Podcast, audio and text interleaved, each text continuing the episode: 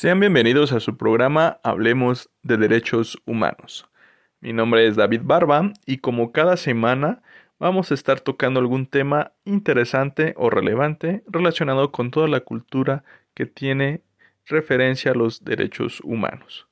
En esta ocasión vamos a tocar un tema, o en este primer bloque vamos a hablar sobre las condiciones alimentarias, de lo importante que es pues generar alimentos sanos, generar o asegurar nuestra alimentación en un futuro. Y no solamente con la producción de alimentos, sino la calidad de alimentos que estamos generando. En este sentido, les quiero comentar que la ONU, en su división o en su este, organización más específica, que es la encargada de la alimentación y la agricultura. Recordamos que la ONU pues tiene pues trata muchos temas a nivel internacional y tiene pues diversas ramas especializadas o, u organismos o departamentos que se encargan del tema señalado en específico para pues darle un tratamiento más significativo y que pueda haber mejores resultados. En esta ocasión, pues bueno, nos toca hablar de de esta organización de las Naciones Unidas encargada de la alimentación y la agricultura.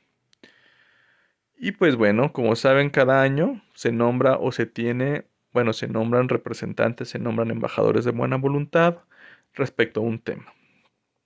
Y pues bueno, en este, en este año que, estamos a punto de comenzar, eh, la ONU, en su sección, como les dije, de alimentación y agricultura, nombra al chef ecuatoriano Rodrigo Pacheco como embajador especial de buena voluntad, atención con esto, para el Año Internacional de la Sanidad Vegetal. Este cargo pues lo, lo va a usar él o lo va, va a estar al pendiente representando a la región de América Latina y el Caribe. Y pues de lo que se trata es de concientizar sobre la sanidad vegetal. Y pues ustedes dirán de qué se trata, qué es lo trascendente en, en este tema. Pues bueno, la sanidad vegetal representa pues algo importante en, en nuestra alimentación. Como les comenté al principio, no solamente es la cantidad, sino la calidad de los alimentos que estamos ya consumiendo. Para esto les quiero comentar que las plantas representan el 80% de nuestros alimentos, pero están sujetas a la amenaza constante de plagas y enfermedades. Hasta el momento se ha logrado identificar a más de 250.000 especies vegetales y se ha comprobado que entre ellas hay unas 30.000 aptas para el consumo humano. Sin embargo, las plagas y las enfermedades provocan anualmente una merma global de hasta el 40% de los cultivos alimenticios. Esta situación causa múltiples problemas con las pérdidas anuales de más de 220 millones de dólares, que hacen millones de personas padezcan hambre y perjudica gravemente a la agricultura. Entonces, veamos que, esta situación pues es bastante importante mantener pues una sanidad hacia los hacia la comida, hacia los vegetales. En este caso los vegetales sabemos que pues es parte o debe ser gran parte de nuestra dieta como personas. Y pues obviamente todas estas pérdidas en el campo, porque es donde mayoritariamente se hace, pues sí afecta mucho los ingresos de las comunidades rurales, que es quien o quienes son los que producen estos vegetales, ¿no? Y que pues estas pérdidas también influyen en su economía. Entonces, por eso la ONU eh, fija pues este año como un año importante para pues mantener esta conciencia, ¿no? Mantener esta situación de alarma o esta situación de hacer algo para que pues se mejore la calidad de las, de las verduras, de los vegetales que consumimos, sobre todo por las plagas y sobre todo por mm, las pérdidas ¿no? que, que, pueden ocasionar este, en relación a, estos, a estas situaciones. Y bueno, ¿cuáles son los objetivos? Pues bueno, la, principal es pues esto, no tener claro la conciencia sobre la importancia de las plantas sanas, con el objetivo obviamente de lograr la Agenda 2030 que ya más o menos hemos hablado en este programa, que tiene que ver con los objetivos nuevamente del desarrollo sostenible, ¿no? que tiene que ver con el hambre cero, que tiene que ver con pues la sanidad del planeta en todos sus aspectos. Otro objetivo es recalcar el impacto de la sanidad vegetal en la seguridad alimentaria y sobre las funciones que tiene esto en los ecosistemas. Obviamente si tenemos ecosistemas sanos, pues tendremos plantas sanas, alimentos sanos y pues poblaciones sanas. Y así pues se, genera un impacto propositivo, ¿no? Veamos pues que esto de tener la naturaleza en, buenas condiciones, no contaminada, pues nos trae muy buenos e, efectos en los alimentos que podemos consumir. Y también tenemos el tercer objetivo sobre esta campaña, que es compartir las mejores prácticas sobre cómo mantener las plantas sanas al tiempo que se protege el medio ambiente. Recordemos que pues también existen muchos pesticidas, recordemos que también existen muchas formas en las que por mantener una cosecha libre de plagas pues a lo mejor se contaminan y pues a veces sale peor no por todos los tóxicos este, que se pueden usar entonces la idea es ver qué prácticas más sanas podemos usar para que nuestras cosechas, nuestros vegetales, pues sean también obviamente sanos. ¿Por qué nombrar un chef en este sentido? Eh, para hacer propaganda, para hacer este, alusión a este año de vegetales sanos. Es la idea pues de que la gente vea una cocina como un modelo de sostenibilidad como algo sano. Sobre todo en la industria de los restaurantes y sobre todo en pues las casas comunes, ¿no? En donde nosotros preparamos o comemos nuestros alimentos. Este chef este chef eh, encargado pues em, o delegado como voluntario de buena voluntad tiene pues claro lo que es una gastronomía, y pues en este sentido nos puede ayudar a dar una mayor conciencia medioambiental promoviendo la importancia del cuidado de las plantas y las ventajas de una alimentación sana aplicando una, aplicando una filosofía que se puede reducir a estas frases en el cual bueno en la frase de buscar una transformación de los sistemas productivos de distribución y manejo adecuado de desechos a través de la educación ambiental entonces es agarrar este compromiso para poner nuestro granito de arena en el, en el cambio climático, creando puentes, no sé, un tanto más de reconciliación entre los humanos y la madre tierra, por poner este concepto, ¿no? O la naturaleza. Y pues bueno, la, la cocina como tal es una excelente herramienta pues para educar a las personas en este punto tan importante. Entonces la misión como embajador de buena voluntad es que al chef Rodrigo Pacheco le representa una oportunidad de concienciar e inspirar a la sociedad en el cuidado de la naturaleza. Esto en sus palabras dice que su objetivo es muy claro, mitigar y revertir el cambio climático a través del diseño y desarrollo de nuevos modelos de bioeconomía circular que puedan aplicarse en diversas zonas altamente biodiversas del Ecuador o del mundo.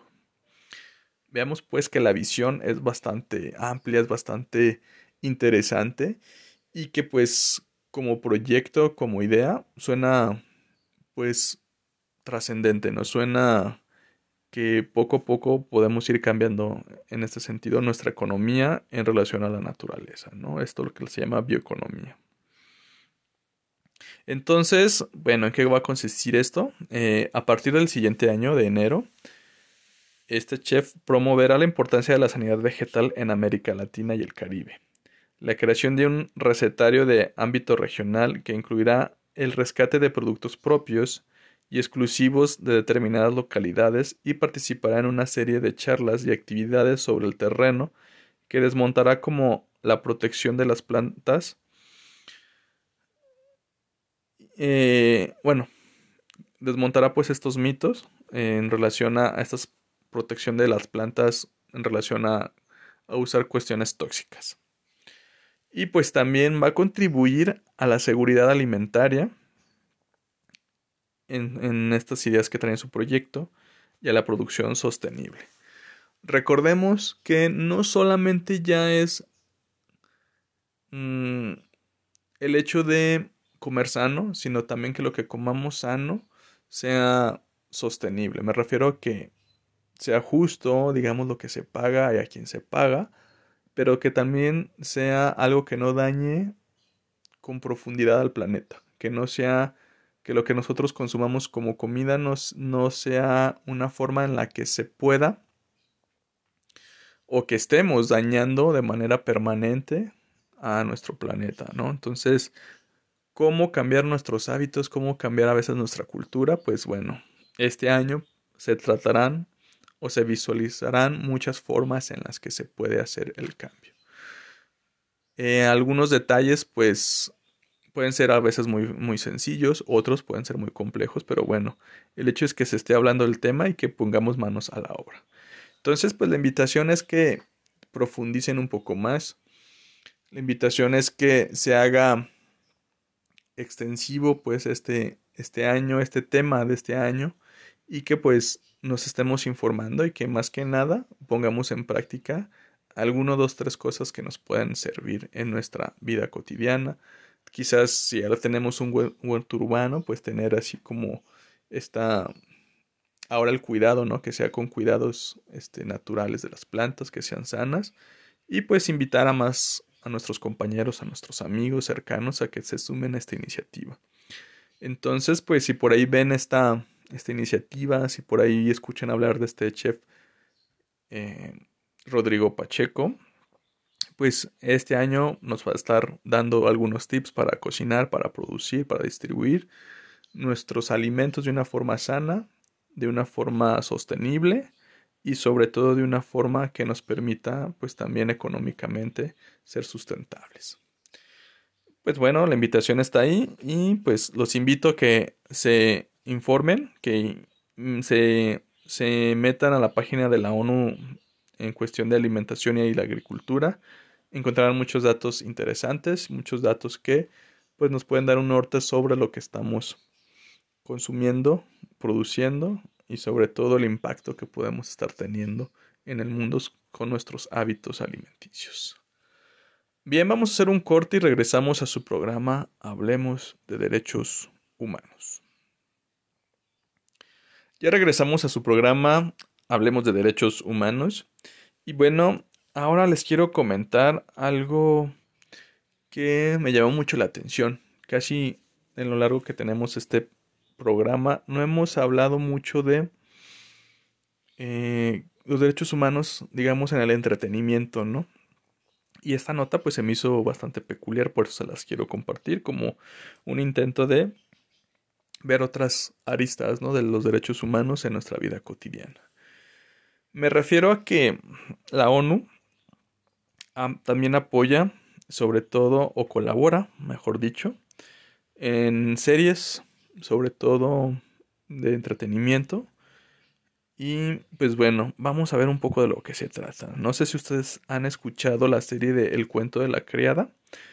Es una serie también obviamente basada en un libro que fue muy popular. Y pues en esta serie la, ONU está colaborando en el sentido de pues hacer más verídica la situación que se vive este, o que podemos vivir en un futuro en relación a la falta de derechos humanos. Les comento que si no ubican esta serie, ha sido una serie de televisión multipremiada y es una ficción distópica que transcurre en una versión alternativa de los Estados Unidos. Y está escrita o es eh, basada pues en la imaginación de Margaret Atwood. Y pues, ¿qué les comento? La serie trata de modo totalmente real temas tan actuales como el cambio climático, los atropellos de los derechos humanos o los refugiados. Entonces, pues la serie se preocupó por hacerlo lo más real posible o fiel esta representación, por lo cual decidieron pues entablar conversaciones con expertos de las Naciones Unidas para que lo que quisieran recrear en la serie pues fuera lo más cercano a nuestra realidad, a los problemas que vivimos. La historia, les cuento un poquito para como sinopsis, la historia parte de una catástrofe ambiental que provoca que la mayoría de las mujeres queden estéril. Las pocas que consiguen quedarse embarazadas son obligadas a convertirse en criadas y esclavas sexuales que serán violadas repentinamente por élites gobernantes para proporcionarles hijos. La autora ha explicado que en varias entrevistas que los sucesos descritos en el libro están sucediendo o han sucedido en algún lugar del mundo. Veamos pues que pues la imaginación o la ficción que hizo esta autora no es totalmente imaginada, sino que está inspirada pues en algunos hechos reales que siguen sucediendo. Ya en este programa hemos hablado de, de la trata de mujeres, sobre todo también en menores de edad, y todo lo que conlleva pues esta desaparición de mujeres, esta trata de mujeres en, servicios sexuales y que pues se, ha incrementado en el mundo. Entonces, pues más o menos retrata estos problemas y les da eh, o los pone en el contexto en su historia, ¿no? Ha sido también muy cuidadoso la, productora para hacer una versión televisiva y pues que el enfoque que, quede lo más correcto posible en el sentido de pues no tampoco alarmar, tampoco en el sentido de crear como sensacionalismo sobre estos hechos, sino al contrario, como educar. Y bueno, ¿qué ha hecho la ONU para colaborar con esta serie? Pues bueno, se investigó cómo el aumento de las temperaturas y la contaminación plástica podría afectar a la fertilidad, porque actualmente vemos que se ha disminuido la fecundidad a nivel mundial y la aparición de enfermedades asociadas al medio ambiente. Entonces, pues bueno, esa es una parte ¿no? en la que pues como a veces las estadísticas o los estudios que hace la ONU pues pueden dar pie ¿no? a, formalizar más una visión este, artística en una serie. ¿no? Nos comentan en palabras de los mismos este, protagonistas en el sentido de, de la ONU, tanto de los que integran la serie, que uno de los aspectos irónicos de la serie es que los gobernantes de, de Gilead consiguen lograr éxitos en muchos ámbitos relacionados con el cambio climático, como la prohibición de combustibles fósiles, la conducción de vehículos eléctricos y la eliminación de contaminación por plásticos. Veamos pues que el cambio climático es un evento que no forma parte de una estrategia, y su aceptación y manejo no está necesariamente ligada a políticas progresistas. Un movimiento proambiental también podría ser fascista, contrario a la migración y represivo.